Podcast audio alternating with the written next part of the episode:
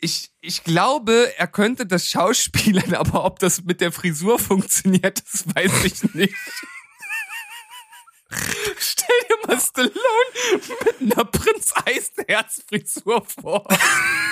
Das ist eine super Montage. Das würde ich viel Geld hinlegen, um das zu hinzukönnen. Ah, hallo, hier ist Berg. Und hier ist Steven. Herzlich willkommen. Zu Steven Spoilberg.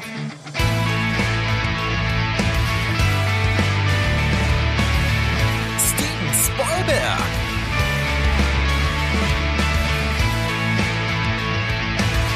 Steven Spoilberg. Dein Podcast. Steven Spoilberg. Steven Spoilberg? Steven Spoilberg. So, hier sind wieder eure zwei Lieblingsmoderatoren eines wunderschönen Podcasts und zwar mit dem Namen T Steven Spoilberg und ja, wie heißen wir eigentlich? Steven und Berg nämlich und Steven, ich begrüße dich. Hallo, bei Steven Spoilberg.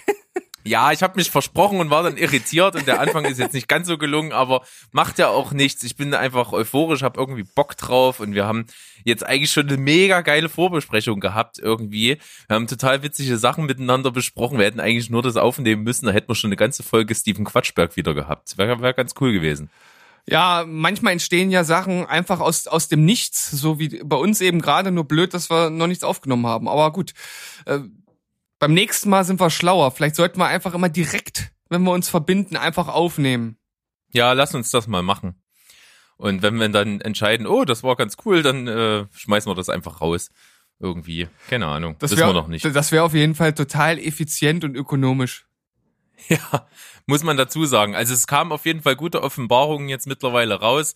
Wir haben überlegt, wie spät es eigentlich jetzt gerade in Los Angeles ist und ob, ob die Zeit vor uns oder nach uns ist. Und ähm, um das herauszufinden, haben wir versucht, über die Himmelsrichtung zu gehen und das dann irgendwie ein bisschen logisch aufzuarbeiten. Und Steven verwendete tatsächlich einen Abzählreim, um Osten und Westen richtungsmäßig voneinander unterscheiden zu können.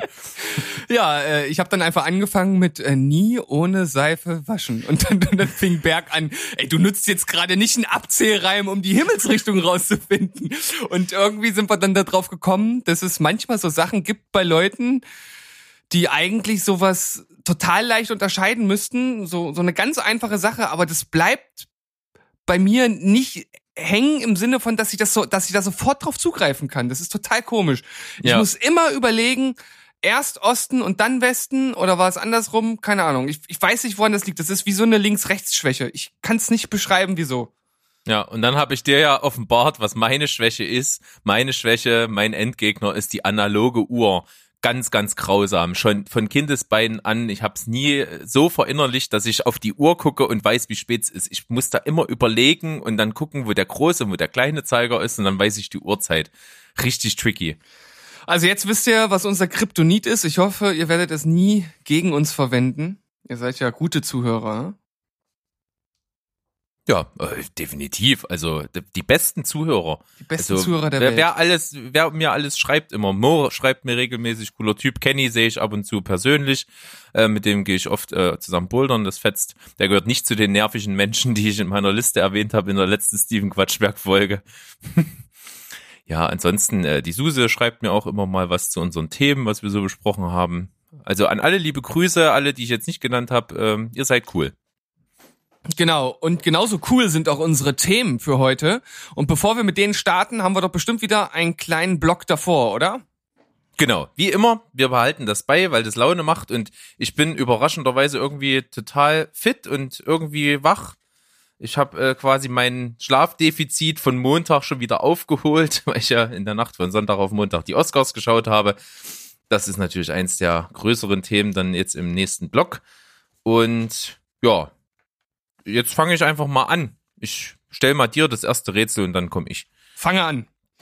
Ähm, wir machen heute Geburtstagskind. Jawohl, da bin ich dabei. Hast du Bock drauf? Ja. Ich habe immer Bock. Also ich habe auf alles Bock, was du mit mir machst. Ja, dann starte ich doch mal einfach und jetzt geht's nämlich los mit dem Geburtstagskind-Rätsel. Jawohl. Wir suchen jemanden, der, deswegen habe ich dich nämlich vorhin gefragt, wie spät es eigentlich in Los Angeles ist, Oh. direkt am Tag der Oscars Geburtstag hatte, am 9. Ah. Februar. Aha, okay. Äh, geboren 1943. Ah, jetzt muss ich rechnen. Äh, 57, äh, 77 ist er. Er, sie. Oder er. Ja. Er oder sie. Er. Ja. 77. Geboren in, in New, York, New York, New Jersey Ja. und ist Schauspieler und auch Sänger. Das wusste ich zum Beispiel auch nicht. Habe ich bis jetzt erst, äh, habe ich jetzt erst nachgelesen. Und ja, Sohn einer italo-amerikanischen Familie. Ja. Äh, ist nämlich Jazzmusiker. Hat auch mal in 1960er Jahren eine erfolglose Jazzplatte aufgenommen und war halt selber auch Gitarrist in verschiedenen Bands. Ich habe ich hab Weil- erst letztens irgendwas gehört mit jemanden mit Italo-Abstammung. Ich muss jetzt nur noch drauf kommen. Ich glaube, der ist das. Mache weiter. Mache weiter. Ähm, er ist seit frühester Jugend befreundet mit, äh, mit Tommy DeVito. Das ist ein Musiker, der hat nichts mit Danny DeVito zu tun hat. Fand ich bloß interessant, das zu nennen. Toll. Su- super, super Info. Mehr davon. Ja, finde ich gut, ne? Äh, was kann man denn noch hier äh, machen? Hm, ja, Filmkarriere. Ähm, Filmdebüt 1976 im Film Blutiger Zahltag. Sagt dir garantiert nichts, oder? Nee, sagt mir nichts. Hat aber in zahlreichen Filmen gespielt, in seiner Karriere, in vielen bekannten, sehr, sehr stark bekannt geworden ist er tatsächlich aber in einer Komödie, möchte ich meinen. Ja, okay. Äh, die sage ich dir aber nicht näher. Sonst kommst du ja gleich drauf. Das Ja. wäre viel zu langweilig. Ja, na, na dann gib mir erstmal wieder so tolle Infos wie äh, Tommy DeVito. Tommy DeVito, ja. Was kann man noch über den guten Mann sagen? Also, ähm, ich, ich sag mal, es ist ein sehr sympathischer Schauspieler. Ja. der auch von der Körpergröße her gar nicht so groß ist. Und ich sag mal so, hätte er jetzt bei der Verleihung der Oscars einen gewonnen, dann hätte er natürlich gleich seinen äh, Geburtstag feiern können. Sozusagen. Denn er war auch nominiert. Es ist Joe Pesci. Jawohl, Ja. es ist Joe Pesci. Joe Pesci ist 77 geworden. Wir gratulieren ganz herzlich und sind natürlich unendlich traurig, um das mal vorwegzunehmen, dass er den Oscar nicht bekommen hat. ja, auf jeden das finde ich, finde ich unglaublich schade. Wäre halt ein cooler Move gewesen für jemanden, der wirklich nach zehn Jahren Schauspielabstinenz zurückgekommen ist und dann auch noch in so einem großartigen Film gespielt hat vom Altmeister Scorsese und dann nicht den Oscar kriegt. Ist sehr, sehr schade gewesen. Ja, vor allem, weil Brad Pitt zwar schon gut gespielt hat, aber es sich auch so ein bisschen anfühlt wie, jetzt muss er auch mal einen bekommen. Äh, So, und während der Berg jetzt äh, auf meine, äh, auf meine Aussage antwortet, werde ich mich ganz kurz äh, zur Wand drehen und zehn Ave Joe Pesci runterbeten, weil ich ihn nicht direkt erkannt habe. Ja, aber du bist ja dann doch äh, ganz gut dabei gewesen und dass du es nicht an dem Jazzmusiker Tommy DeVito erkennst, das kann man dir nachsehen, finde ich in Ordnung. Genau. Ja, ansonsten ist das oft der Fall, dass irgendwie jemand nicht berücksichtigt wird, weil man denkt, okay, der ist jetzt nicht mehr in dem Alter oder der ist noch ganz jung, der hat noch ganz viele Chancen und das sind immer Sachen, die damit reinspielen, aber da würde ich auf jeden Fall später drauf zu sprechen kommen wollen. Und für den Moment jetzt freue ich mich aber auf das Darstellerkarussell. Bin ich total hippelig, weil ich das immer ziemlich cool finde. Und ich weiß nicht, wie es für die Leute so draußen ist. Ich werde mal wahrscheinlich irgendwie eine coole, hippe Instagram-Umfrage oder irgendwas machen, weil mir macht das extrem viel Spaß. Ich weiß nicht, wie es dann so ankommt. Ja, ich wollte äh, dich generell schon mal fragen, weil du ja hier unser Influencer Pro Master ähm, Hoshi of Disaster bist und einfach mal hören, ob es da schon Rückmeldungen gab, aber anscheinend noch nicht so wirklich. Nein, gar nicht. Nein, gar Also nicht. Zum Darstellerkarussell überhaupt nicht. Ich habe mich nur mit meiner bezaubernden Frau drüber unterhalten. Die findet das immer richtig cool. Die hat auch immer coole Ideen da. Aber wir müssen natürlich sagen, deine Frau ist auch durchaus parteiisch, oder? Ist anzunehmen.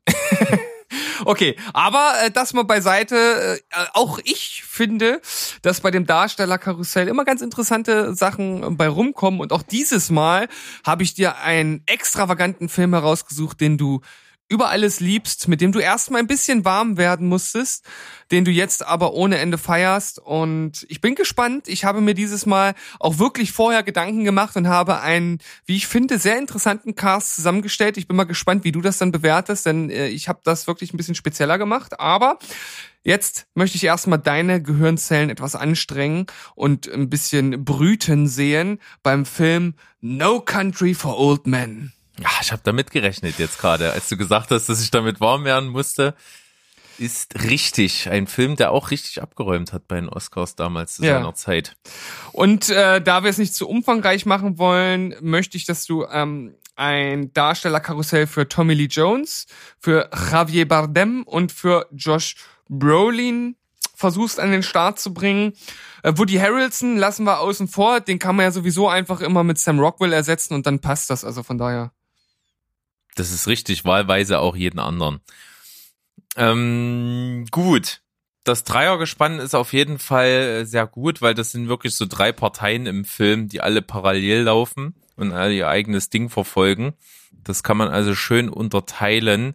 Ist natürlich sehr männerlastig, aber was will man machen? Äh, ja, also so einen Psychopathen zu finden wie Javier Bardem ist natürlich nicht so ganz einfach. Josh Brolin ist so ein bisschen, also die Rolle ist auch so angelegt, dass das eigentlich so ein Otto-Normal-Durchschnittstyp eigentlich ist. So, so ein, eigentlich fast wie so ein Abziehbild, der so als Stereotyp da fungiert. Da kann man, glaube ich, sicherlich vieles nehmen. Da könnte ich mir zum Beispiel sowas cool vorstellen wie, wie, wie Channing Tatum oder sowas oder, oder, oder Mark Warburg. Ja, so, das könnte okay. ich mir könnte ich mir so in die Richtung ganz gut vorstellen. Tommy Lee Jones kann ich ganz gut ersetzen. Äh, es gibt ja einen Film, der von Vibes her und so ein bisschen vom Setting ähnlich funktioniert. Das ist der großartige Hell or High Water. Und da gibt es auch einen Sheriff, der im Prinzip dann das Ganze, die, die, die, den, den Verbrecher verfolgt oder die Verbrecher in dem Film in dem Fall. Das ist Jeff Bridges der passt da, glaube ich, richtig gut rein. Das ist natürlich ah. ein ähnlich gearteter Film, da ist meine Wahl äh, nicht, nicht so kreativ, aber ich finde halt doch recht passend. Ich nehme da mal Jeff Bridges für Tommy Lee Jones. Okay. Einfach weil ich es naheliegend finde. Dann, wie gesagt, Otto Normaltyp für Josh Brolin müsste ich noch mal ganz kurz drüber nachdenken. Bräuchte man auch so einen erdischen Typen? Ich nehme mal eine ganz ah, immer mit verrückten Wahlen müsste ich mich nicht so weit aus dem Fenster lehnen, weil du manchmal da, weil ich da manchmal auch nicht ganz auf Gegenliebe bei dir stoße. Ich hätte nämlich so im Kopf, ich weiß nicht, wie du den findest. Ich finde auch so Lief Schreiber ganz cool für so ein Ding. Ja, der äh, passt auf jeden Fall auch so von der Art und so dieses äh, Durchschnittstypen-Ding, wie es auch Josh Brolin dargestellt hat, ist das, glaube ich, eine recht, recht ebenbürtige Wahl. Würde mir gefallen. Also ich ich finde das auch mal ganz gut, Schauspieler, über die wir nicht ganz so häufig sprechen, mal so mit reinzunehmen. Und Leaf Schreiber ist durchaus ein unterschätzter Typ, den ich auch äh, richtig cool finde, wenn er eine gute Rolle abkriegt. Den fand ich damals zum Beispiel bei dem ersten Wolverine-Film ganz geil. Da war er so der Gegenspieler. Ich hatte den Bruder ja von Logan gespielt. Mhm. Das fand ich ganz gut. Also das war für mich auch das Highlight des Films. Er hat sogar Hugh Jackman für mich noch übertreffen können. Und deswegen nehme ich den mal, weil der kann auch, glaube ich, so einen Durchschnittstypen mit einem gewissen trotzdem Selbstbewusstsein ganz gut spielen. Nehme ich den, Lief Schreiber.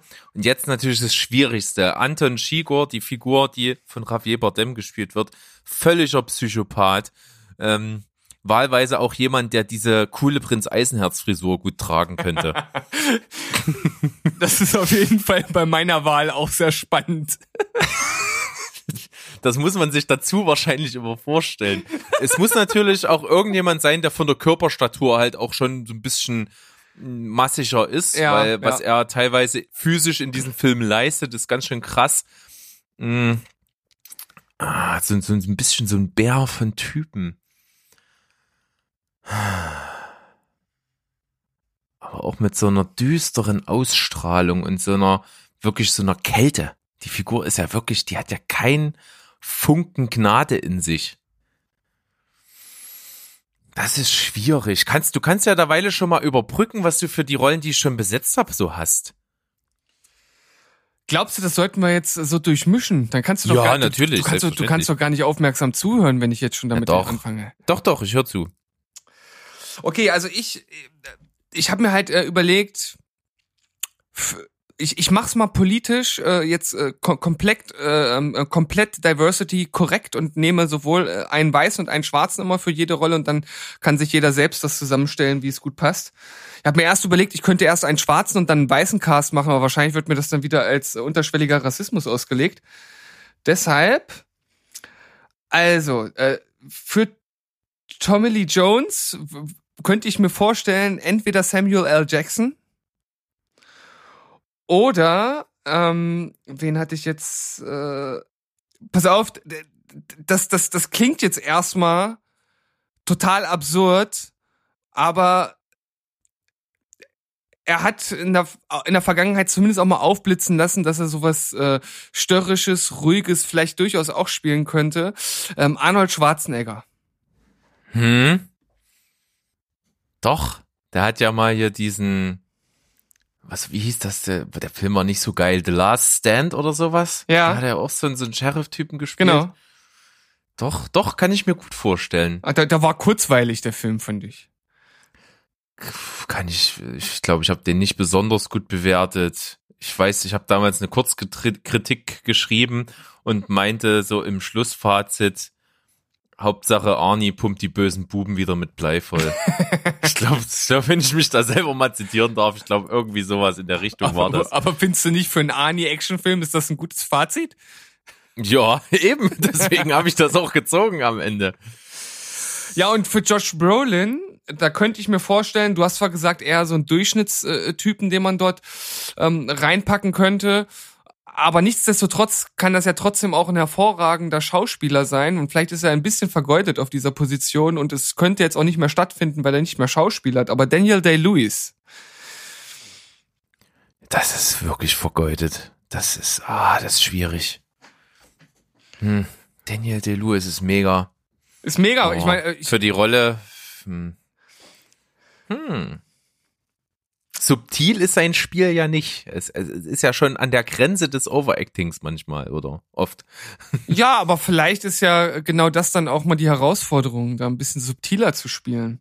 Und dass er Schauspielern kann, ist ja wohl äh, nicht zu bestreiten. Ja, das stimmt wohl. Und bei den dunkelhäutigen Schauspielern äh, würde ich hier äh, auf, auf meinen äh, neuen äh, Liebling diesbezüglich zurückgreifen, wieder auf Sterling K. Brown. Aber ähm, da musst du ja erstmal noch ein paar Sachen nachholen. Oder was heißt ja, ein paar? Durchaus. Ähm, weil ich glaube, der kann äh, unglaublich viel spielen. Und hm. ja, jetzt sind wir bei Javier Badem, bei Anton Chigur. Hm. Aber erstmal musst du. Ja, ja erstmal ich, ja. Erstmal muss ich. Ich habe so eine kleine, ich krieg das nicht mehr aus dem Kopf raus. Ich, ich weiß nicht, ob der das schauspielerisch stemmen kann. Ich glaube, wir haben die Ansätze gesehen, wenn ich an erinnere an unseren coolen, sehr intensiven Podcast zu Blade Runner 2049 mit Jules Verne's Erben. Grüße an euch, Jungs. Und zwar spielt doch ganz am Anfang in dem Film äh, Dave Bautista. Okay, das ist auf jeden Und Fall interessant. Der, der ist ja halt, der hat das, gerade die Rolle, die er da spielt als Sepper Morton in dem Film, die würde so von der Ausstrahlung her ganz gut passen, so. Aber ja. der ist natürlich nicht kaltherzig genug. Obwohl der das vielleicht dann spielen könnte am Ende. Oh, ich, ich also ich finde so vom, vom, vom Typ und vom Ausdruck her, klar, der, der hat irgendwie in, in so Guardians of the Galaxy immer noch so dieses, dieses Herzhafte eher so mit drin, dieses, dieses so ein bisschen unterbelichtet Herzhafte. Und ähm, das würde ja aber eigentlich, also wenn man das Herzhafte wegnimmt und einfach mal nur seinen störrischen Blick nimmt, weil ja, ja. ein, Edel, ein Edelmime, Edelmime ist er ja nun nicht, aber für die ja, Rolle. Gut, er hat ja auch noch nicht zeigen können, ja, glaube ich, vielleicht. Einfach, weil da, in der Rolle bei Blade Runner ist er ja gut. Also da hat er so ein schon so einen tieferen Ansatz. Ich nehme den jetzt einfach ja, mal. Ich finde den eigentlich gut. Sehr gut. Also, ich fasse nochmal zusammen. Fasse. Anton Chigurh ist gespielt von Dave Bautista. Ja. Dann die, die Figur von Tommy Lee Jones kriege ich den Namen nicht mehr zusammen. Das ist auf jeden Fall bei mir, wie gesagt, dann der gute Herr. Jetzt, jetzt der Name weg. Sag, Mensch. Das ist äh, peinlich. Es war doch gerade vor einer Minute, jetzt habe ich den Namen verlegt. Ja, auf Äh, jeden Fall ist bei mir der von Josh Brolin gespielte Llewellyn äh, gespielt dann von Leaf Schreiber Ja. und bei äh, Tommy Lee Jones hatte ich Jeff Bridges, na klar. Jeff Bridges. Okay. Ja, Jeff Bridges und Tommy Lee Jones, das ist, das ist so ein ähnlicher Grummelgrad. Ähnlich guter schauspielerischer Grad. Vielleicht ist sogar Jeff Bridges noch ein bisschen äh, nuancierter. Vielleicht. Ähm, aber auf jeden Fall eine gute Wahl. Äh, Dave Bautista finde ich interessant, weil er auch wirklich dieses, ich glaube, dieses total störrische mit so mit so leichten Anteilen von ähm, von von Mimik, die man so so so ganz subtil einfließen lässt. Das kann ich mir super gut vorstellen. Also wenn er wenn er äh, die Ansätze, die er gezeigt hat, tatsächlich in Schauspiel umsetzen kann, ist das glaube ich richtig geil. Und bei Josh Brolin hattest du wen? Leaf Schreiber. Leaf Schreiber. Das fand ich auch gut. Das ist ex du hast das wieder extrem gut gemacht, muss ich sagen. Es gefällt mir alles eigentlich echt gut. Richtig gut. Ich kann mir das gut vorstellen. Ähm, Leaf Schreiber. Leaf Schreiber. Also ich glaube, das ist ein guter Schauspieler. Ich mag, ich mag irgendwie so sein Gesicht nicht so. Das ist so. Ich gebe Das ist natürlich bitter. ja, es ist natürlich bitter, aber ähm, trotzdem finde ich, dass du wieder eine gute Wahl getroffen hast. Und ich kann ja, ich, ich kann da jetzt auch einfach keine schlechte Wertung geben. Also ich gebe dir ähm, für Tommy Lee Jones und Jeff Bridges, das ist im Grunde genommen ist das eine, eine 10 von 10, das ist ein gleichwertiger Tausch. Bei ähm, Bautista ist so ein bisschen der Faktor da, kann er es oder kann er es nicht. Aber ich glaube, wenn er es schauspielerisch kann, wird's geil, deshalb 9 von 10. Und bei Leaf Schreiber, guter Schauspieler, Fresse mag ich nicht, deshalb 8 von 10. Insgesamt also eine 9, aber ich würde trotzdem eine 8,5. W- Wollen wir nicht übers Ziel hinausschießen. Ja, nee, aber du bist so gut zu mir. Das finde ich, äh, finde ich vollkommen in Ordnung, bin ich mit zufrieden. Ist ja auch immer eine Spontanleistung. Ja, auf jeden Fall. Das, äh, So, wenn, jetzt wenn- bin ich natürlich gespannt. Okay. Ähm, ja, also, wenn wir auf der einen Seite Ani haben, dann brauchen wir auf der anderen Seite Sylvester Stallone. Das ist ja schon fast ein, ein genialer Kniff. Stallone, also ich, ich halte viel von Stallone. Muss ich, muss ich sagen. Gebe ich echt zu. Ich, ich glaube, er könnte das Schauspielern, aber ob das mit der Frisur funktioniert, das weiß ich nicht. Stell dir mal Stallone mit einer Prinz Eisenherz-Frisur vor. Das ist eine super Montage. Das würde ich viel Geld hinlegen, um das zu hinzukönnen. Ah, also pass auf. Ich finde äh, vor allen Dingen bei deinem äh, Tommy Lee Jones Ersatz Arnie echt gut. Also auch wenn der, ähm, da, da würde ich sogar eine 8,5 geben für, für Arnie. Ja. Den finde ich gut. Finde ich auch besser als die andere Alternative. Dann, du hattest bei der Josh Brolin hattest du Daniel Day-Lewis und der andere war, Äh, Sterling K. Brown. ah ja, Sterling K. Brown. Ich, natürlich Daniel Day-Lewis, wenn wir den gerade mal da haben, dann setzen wir den auch ein. Ja. Ähm, äh, super Schauspieler, ich denke mal, der kann das.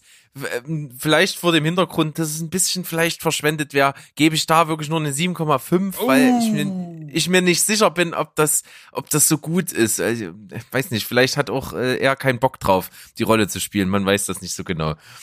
Aber Stallone bege begehe ich mit. Das Stallone finde ich echt gut.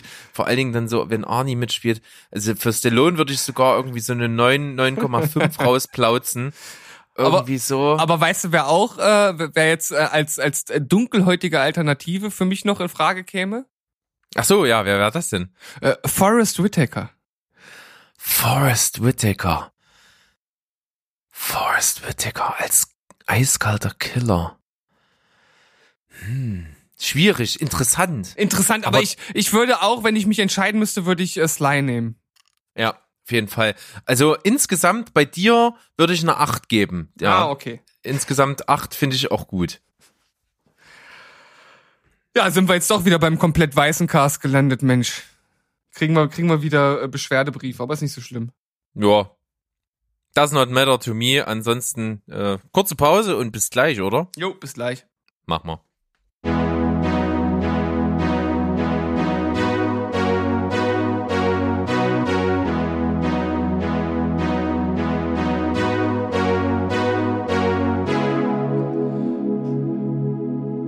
Schwuppdiwuppdibumm, wir sind zurück. Wir schlagen ein wie eine Granate und starten in unseren Themenblock mit etwas Seichtem, etwas Lustigem.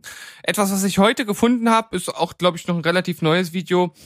Und zwar Jim Carrey bei Conan O'Brien heißt er, ne? Mit Nachnamen? Ja. Ja, Conan ja, O'Brien. Genau.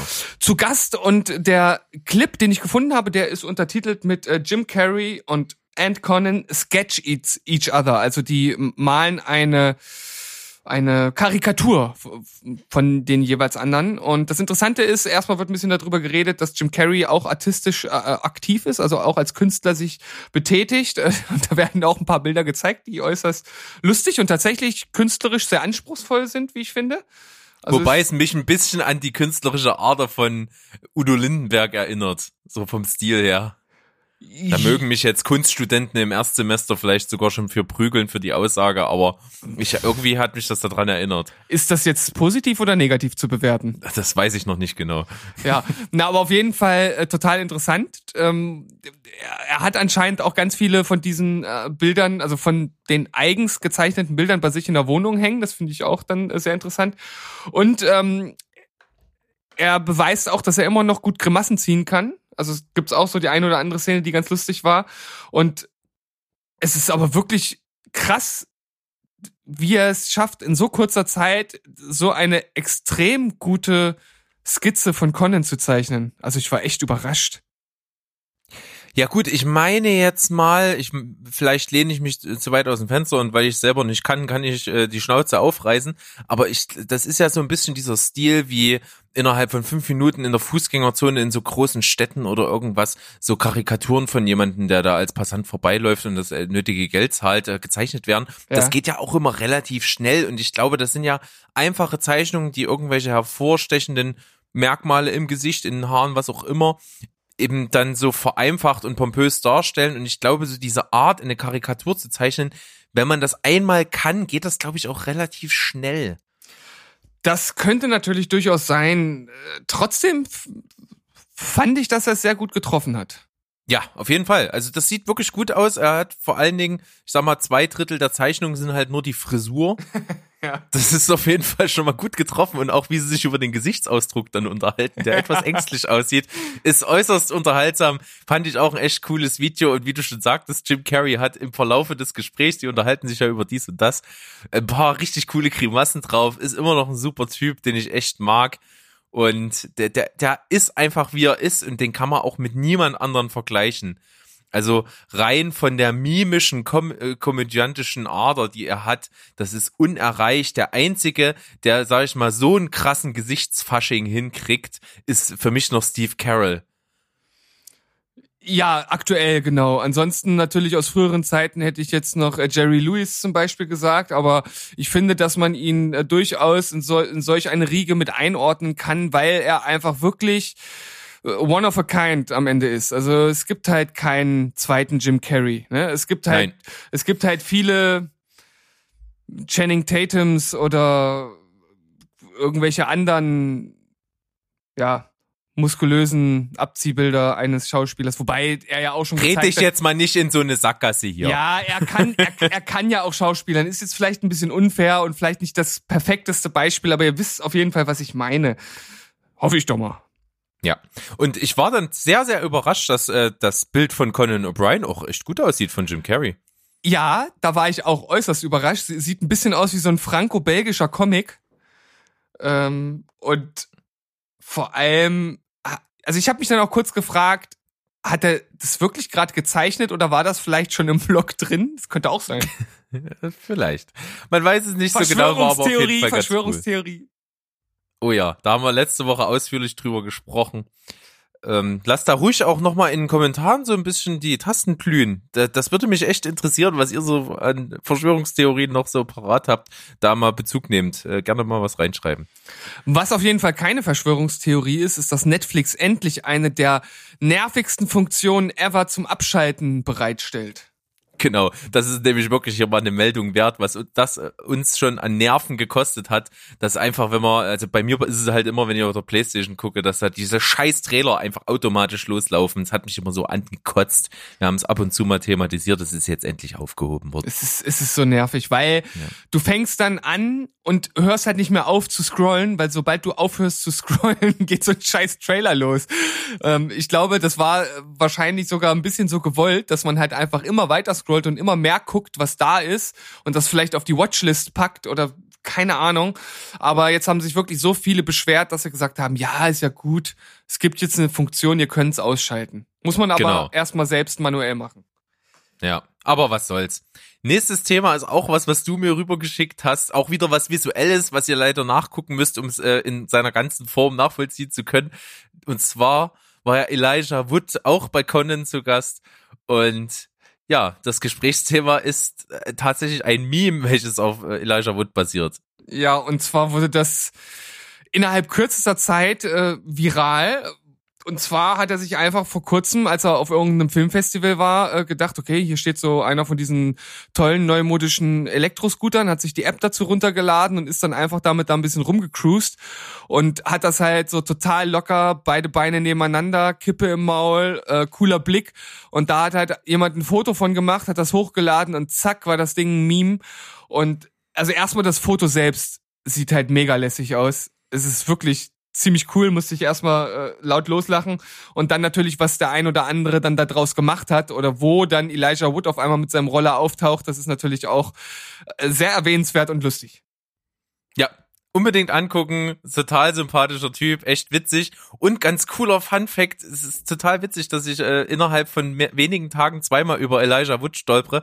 Und zwar kam am Wochenende ähm, im, im, im, äh, im Pay-TV kam äh, zurück in die Zukunft, alle drei Teile hintereinander. Und da hatte ich, äh, da hatte mir die Suse geschrieben, beziehungsweise ich ihr, dass das kommt. Und sie so, ja klar, habe ich schon mitgekriegt und so. Sie so äh, mit der größte ähm, Back to the Future Freak, den ich so kenne. Und sie hat geschrieben, dass da ja auch Elijah Wood mitspielt. Und zwar als kleines Kind. Im zweiten Teil gibt's so eine Szene, wie Marty in diesen 80er Jahre Diner, aber in der Zukunft, also 2015, auf äh, eben wartet, bis eben äh, ja der eigentlich sein Sohn in der Zukunft dorthin kommt und er ihn ersetzt und dann eben diese ja, Missetat, die da geplant ist, eben ausschlägt. Und er wartet dort eben in dieser Bar und da gibt's in der Ecke so einen Spielautomaten mit so einer Lasergun. Und er fängt da an, damit zu spielen. Da sind nämlich zwei Kinder, die haben das Ding gefunden und an Strom gestöpselt und er geht da übelst ab und die so, hä, das ist ja analog wie so Babyspielzeug und so. Und einer von den zwei kleinen Kindern ist Elijah Wood. Ja, das ist immer ganz lustig, dass man so äh, bekannte Schauspieler der heutigen Zeit dann auf einmal irgendwann später in so Filmen aus der eigenen Kindheit dann halt wiederentdeckt. Das ist äh, echt spannend manchmal. Richtig cool. Hätte ich nie gesehen. Nie im Leben hätte ich da drauf geachtet. Das ist ja auch nur so zehn Sekunden im Bild und, und das war's. Aber äh, danke für die Zusendung. Ist äh, cool gewesen. Ja, ein Thema, was wir jetzt vor unserem großen Thema heute, die Oscars, noch reinschieben wollen, weil wir es jetzt schon zweimal mit in die nächste Folge genommen haben. Es gab eine Liste auf filmstarts.de, die Filme 2020, eine große Vorschau. Berg hat sie komplett durchgearbeitet und wir wollen jetzt mal ein bisschen schauen, was der Berg äh, da so für seine eigenen Highlights rausgesucht hat und wie ich dazu stehe. Ja, also es ist eben diese Top 100, da könnt ihr euch gerne mal durchklicken. Das sind alles so Filme, die irgendwann jetzt im Verlauf des Jahres rauskommen werden. Und was ich mir da so ein bisschen rausgepickt habe, war zum einen der Horrorfilm The Lodge.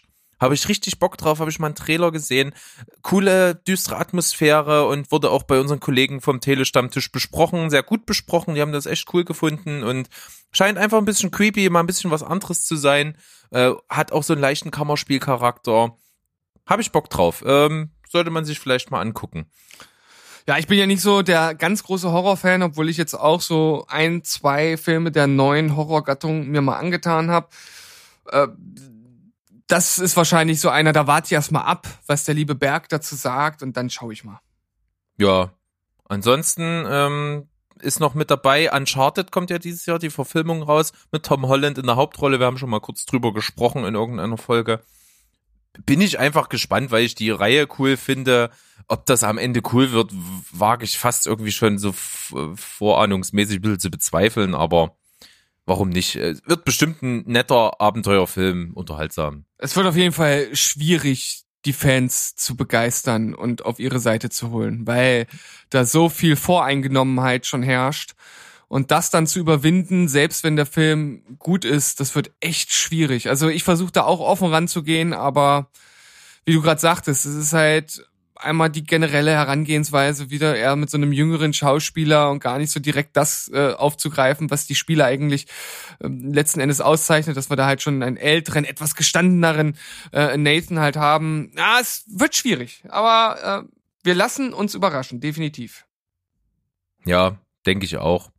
Dann habe ich noch einen Film, den habe ich wirklich erst im Zuge dieser Liste gesehen. Äh, der nennt sich Samaritan, ist mit Sylvester Stallone in der Hauptrolle. Und die Synopsis ist, ein Junger, ein Junge trifft auf einen alten Mann und vermutet, dass dieser ein sagenumwobener Superheld ist, der vor 20 Jahren spurlos verschwand.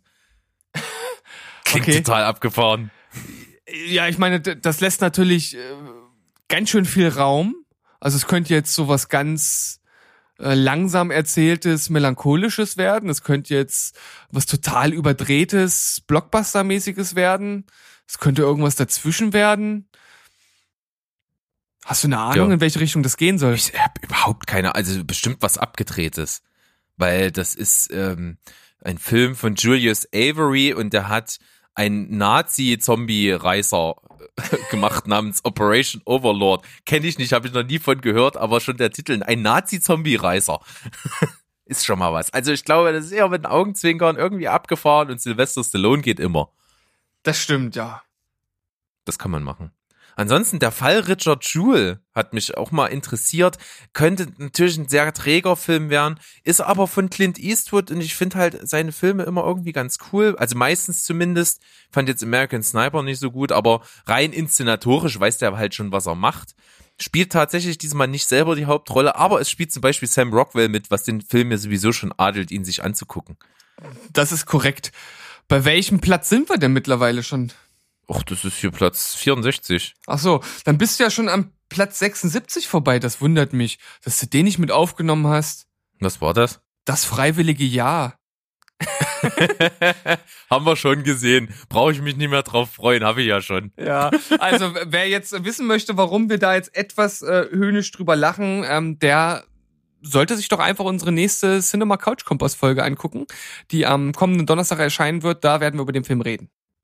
Entweder das oder wir haben ja schon drüber geredet, kann man aktuell beim Telestammtisch äh, bei YouTube finden. Da gibt's eine Folge, wo wir über diesen Film gesprochen haben und unsere Kritik den, den Telestammtisch zur Verfügung gestellt haben, da sozusagen. Und das habe ich auch schon mal verlinkt. Ja. Das ist natürlich auch eine hervorragende Möglichkeit. Ja.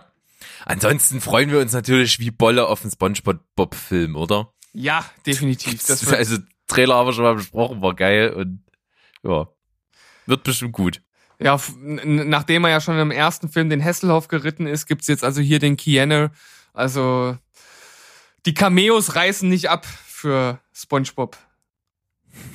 Wohl wahr. Dann bin ich jetzt jetzt schon bei Platz 56. Ja. Da, äh, das sind Ghostbusters Legacy. Warum ah. nicht? Wir ja. haben schon mal drüber gesprochen. Äh, dieser äh, Spirit, so Kinder in den Vordergrund der Handlung zu stellen, kann funktionieren, kann nicht funktionieren. Ist natürlich ein Film, der halt jetzt schon so lange in der Mache ist und dann natürlich so viele Fans hat und irgendwie kann man den Ganzen irgendwie schwierig immer gerecht werden. Aber vielleicht wird's ja wirklich ein richtig cooles Ding. Hm.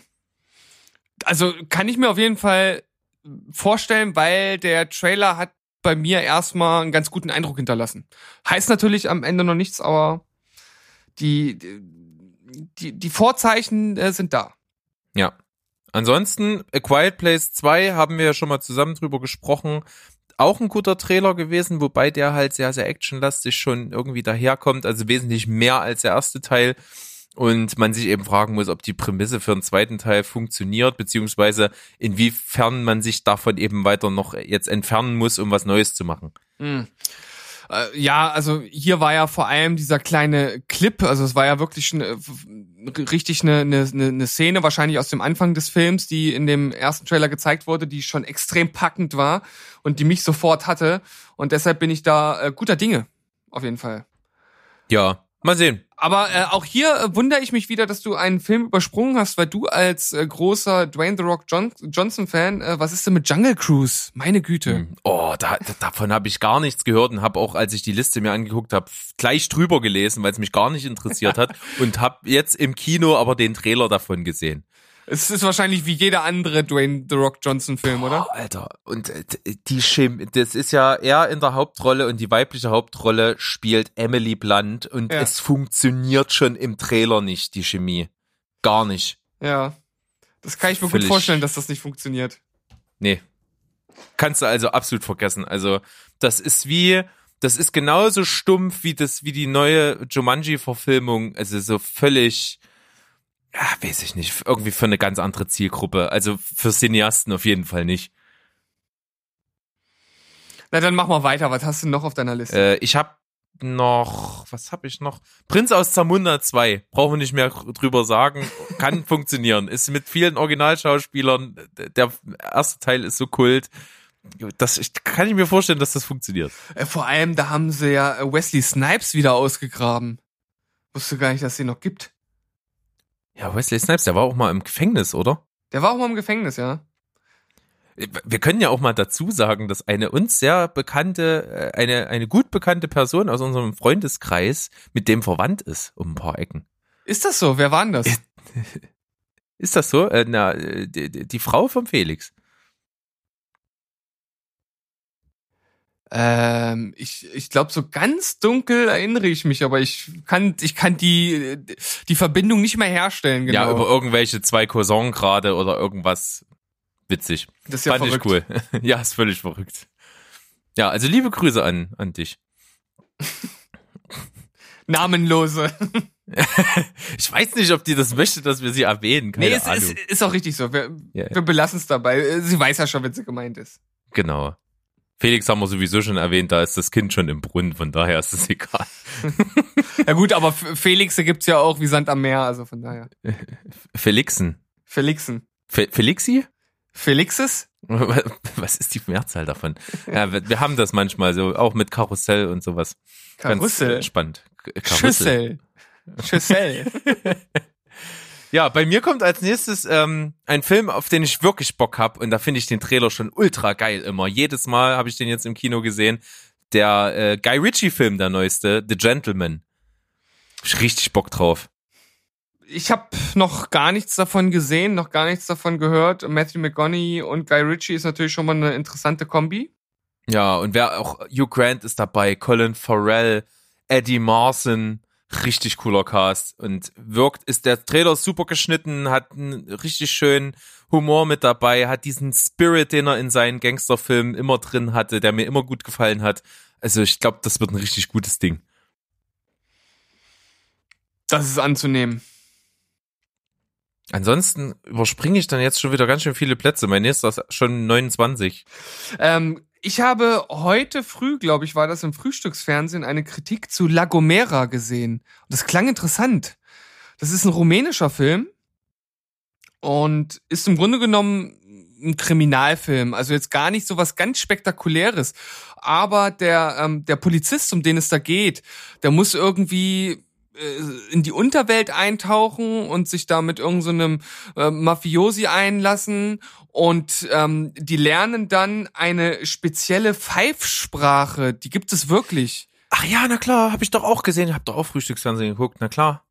Und Stimmt, die, und Stimmt, fand ich auch nicht uninteressant. Und darüber fangen die dann an zu kommunizieren und Informationen weiterzugeben. Und irgendwie, ist, das klang interessant. Die Kritik an sich war halt auch, auch positiv. Ähm, ich finde es immer gut, wenn man mal so Sachen mit reinnimmt, die, von denen man überhaupt nichts gehört hat, mal was ganz anderes, wie gesagt, aus Rumänien. Hätte ich Bock zu. Ja, auf jeden Fall. Mein nächster auf der Liste ist dann The Woman in the Window.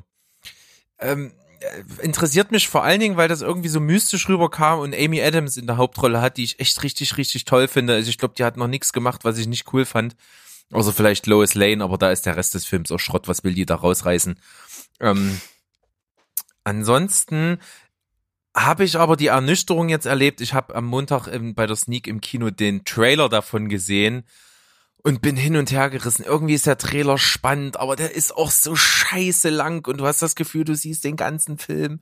Und es ist auch so, so ganz typisch nach Klischee-Schema F geschnitten.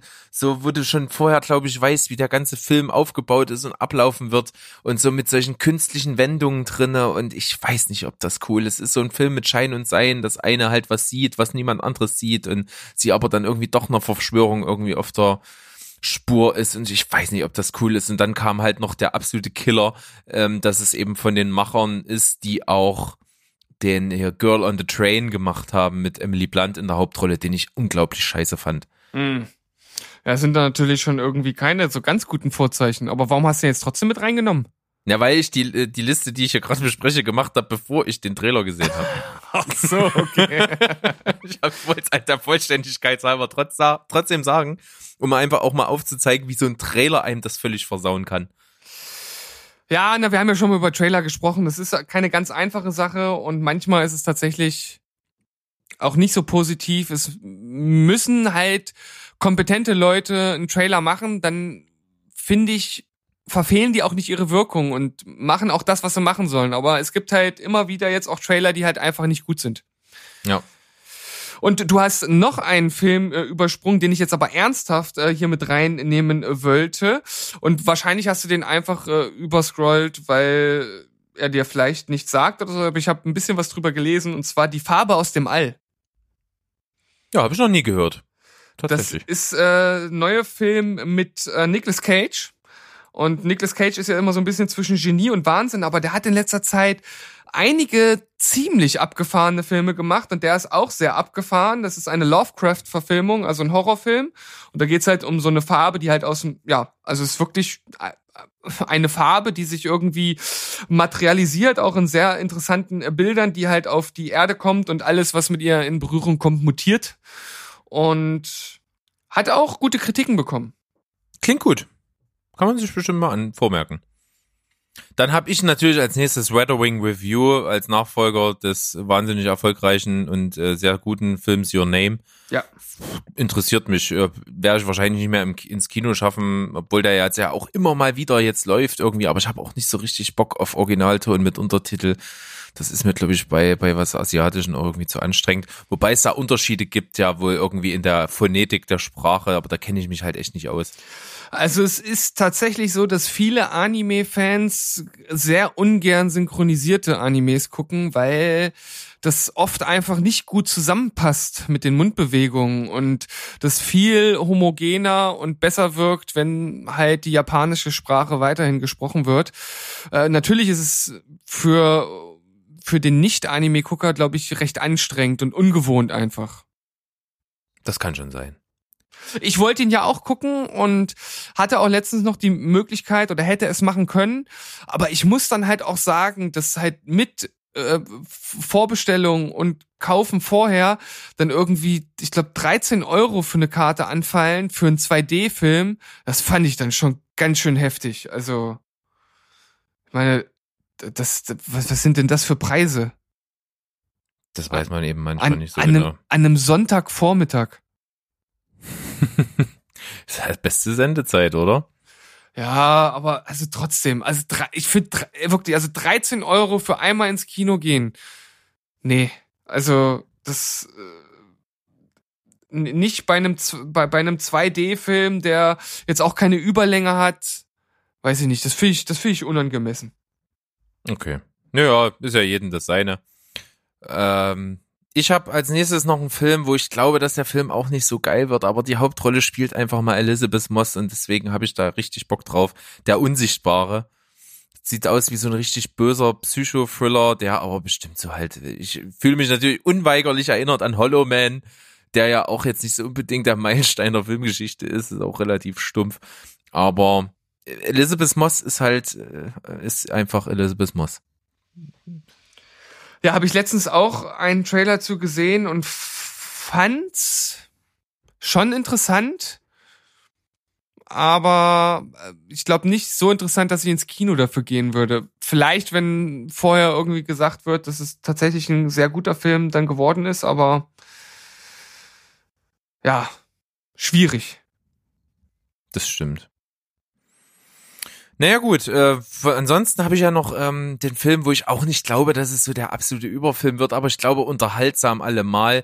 Free Guy mit Ryan Reynolds in der Hauptrolle, halt äh, quasi das filmgewordene GTA sozusagen, ein, ein NPC, ein Non-Playable Character eines Videospiels, der einfach mal zur Hauptfigur des Videospiels wird und das, die, diese ganze Optik, diese Gamer-Optik und ist, glaube ich, cool und kreativ umgesetzt. Ryan Reynolds ist prädestiniert für solche Geschichten, wo irgendwie so Realität und Fiktion verschwimmen und man nicht so richtig weiß, was abgeht und alles mit so einem sarkastisch, oder was heißt sarkastisch, so ein, ähm, ja, so ein, wie sagt man das? So einen humoristischen Unterton und so, alles nicht so ernst gemeint und Augenzwinkern. Ich glaube, das ist ganz cool. Also es erinnert mich so ein bisschen von der Optik an Ready Player One und den fand ich ja nicht so cool, aber ich finde hier die, die Grundprämisse finde ich schon besser und äh, Ryan Reynolds ist halt Ryan Reynolds. Also das sind schon mal zwei Pluspunkte und wenn der Film dann auch als Ganzes funktioniert und irgendwie punkten kann, dann glaube ich, dass das auch ein kurzweiliges Ding werden könnte. Ja. Gehe ich voll mit. Als nächstes natürlich noch ein Film, den ich immer noch nicht geschafft habe, der natürlich schon lange in aller Munde ist und im Prinzip ja auch schon vorbei ist, ist halt Jojo Rabbit. Habe ich schon Bock drauf, den mal zu gucken, aber einfach aus Interesse. Nicht, weil ich glaube, dass er überragend gut ist, sondern einfach, weil ich äh, es mich interessiert. Ja, ich fand den Trailer zwar schon lustig, aber irgendwie hat mich der Film nie so richtig interessiert. Also nichts, nichts, auf, auf das ich jetzt äh, mit, mit sabbernden Mund warten würde. Ja.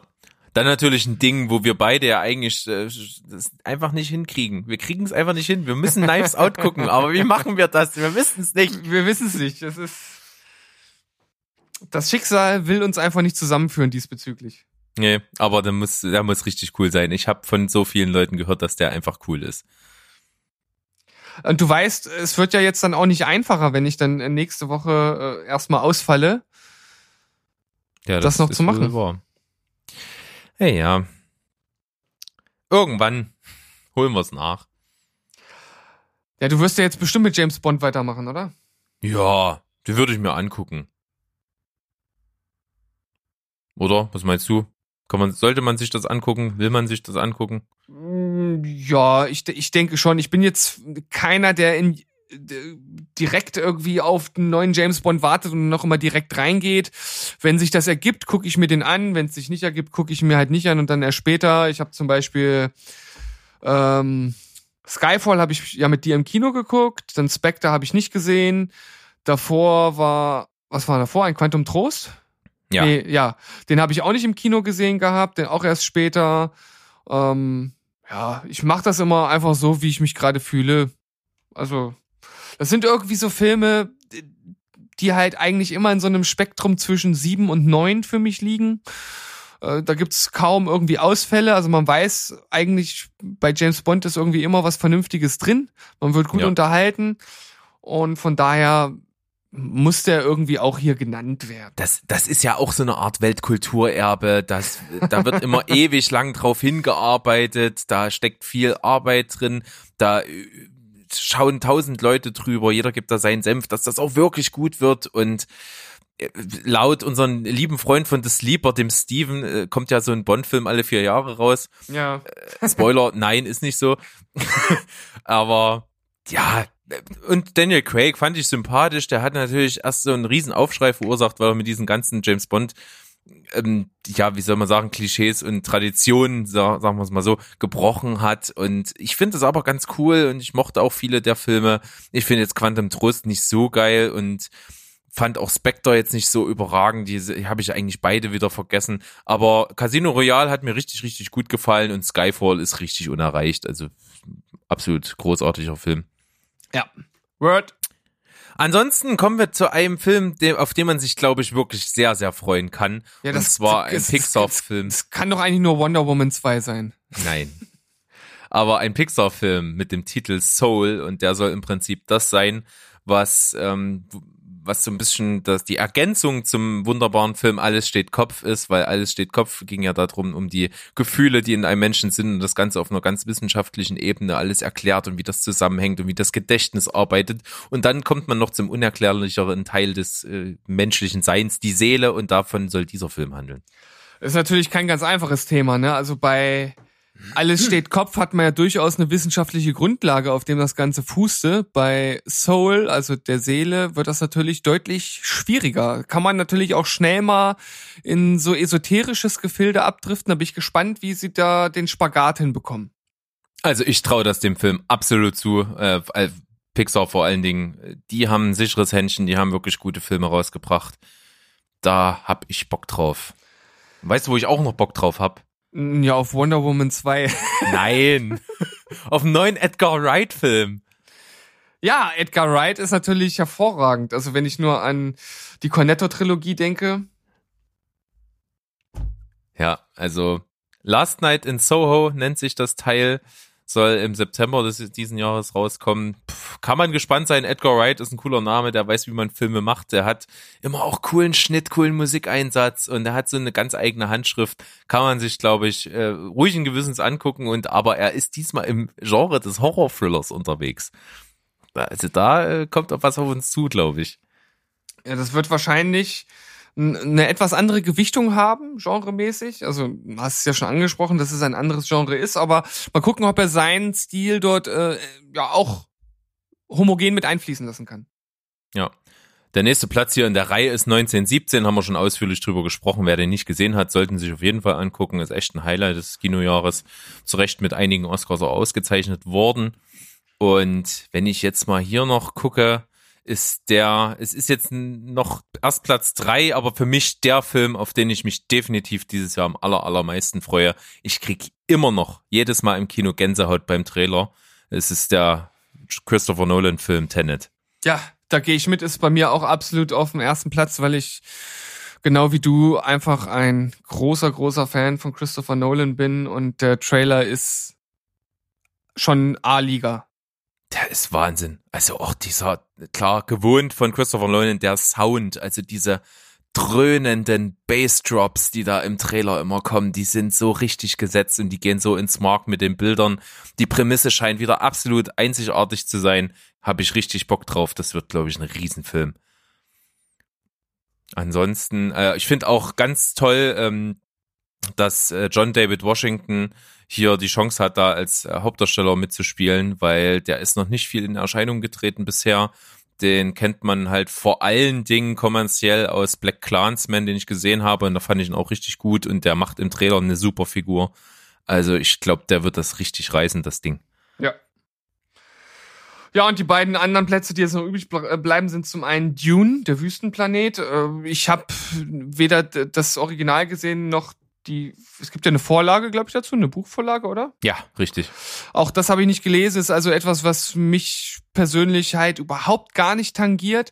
Es gibt ja auch noch keine Bilder dazu, dementsprechend bin ich mal gespannt, wenn da was kommt, ob mich das dann in den Bann ziehen kann. Ich würde jetzt vermuten, bei dir ist das ähnlich. Äh, ich habe Bock drauf, weil erstens, wenn ich mir den Cast angucke, ja, Timothée Chalamet, Jason Momoa, Josh Brolin, Javier Bardem, Oscar Isaac, Stellan Skarsgård, Dave Bautista, Zendaya. Es sind so viele coole Schauspieler am Start. Und was mich natürlich noch viel mehr darauf setzt, ist, dass der halt von Dennis Villeneuve ist. Das ist ein Typ, der hat bis jetzt echt Wahnsinnsfilme abgeliefert. Blade Runner 2049, Enemy, Prisoners. Also ich glaube, das kann ein richtig gutes Ding werden. Da hast du natürlich die Argumente auf deiner Seite. Kann ich schlecht was gegen sagen. Durchaus. Little Women ist jetzt halt, interessiert mich jetzt nicht so von der Thematik her. Ist auch leider, muss man sagen, ist ja eigentlich so dieser, der große Emanzipationsbeitrag bei den Oscars gewesen, beziehungsweise hätte es sein sollen, ist dann schon der erste Aufschrei gewesen, dass die Regisseurin nicht nominiert war für einen Regie-Oscar und auch äh, die Darsteller alle leer ausgegangen sind und der im Prinzip nur einen Oscar fürs beste Kostümbild ge gewonnen hat und am Ende dann so als die obligatorische ähm, Kostümklamotte abgespeist ist.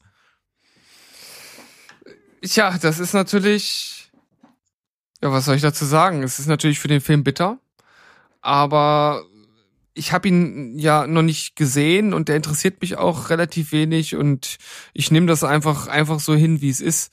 Äh, der, die Oscars haben ja an anderer Ecke mit Überraschung geglänzt. Ja.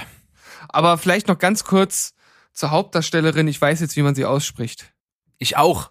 Saoirse. Saoirse Saoirse. Ronan. Genau. Ja, ist nicht ganz einfach, aber wenn man es einmal gerafft hat. Hast du mir das rübergeschickt, das Video? Ja. Ja. Aber ich, ich glaube, also die muss doch irgendwann so unglaublich genervt sein, dass wirklich jeder, aber auch wirklich jeder nach diesem verschissenen Namen fragt. Na, zum Glück ist es so eine sympathische Person. Ja. Die kann damit, glaube ich, ganz gut umgehen. Aber man merkt an einer oder anderer Stelle, dass sie das öfter mal gesagt hat. Ähnlich wie beim Tatortreiniger, wenn, wenn, wenn, wenn jemand fragt, was sind Sie Tatortreiniger? Sind Sie so ein Putzer? Und er sagte, nein, Tatortreiniger. Mein Job fängt da an, wo andere sich vor Entsetzen übergeben. Und da gibt's, das ist so sein typischer Spruch, und da gibt's doch die eine Folge mit diesem Schriftsteller, der dann sagt, das ist aber ein schöner Satz, ein guter Satz. Aber man merkt, dass sie den nicht zum ersten Mal sagen. Er wirkt so aufgesagt. Ja, der Tatortreiniger, ein, eines der Highlights der letzten Jahre aus dem deutschen Serienspektrum. Auf jeden Fall. Also ganz, ganz groß bei mir im Kurs.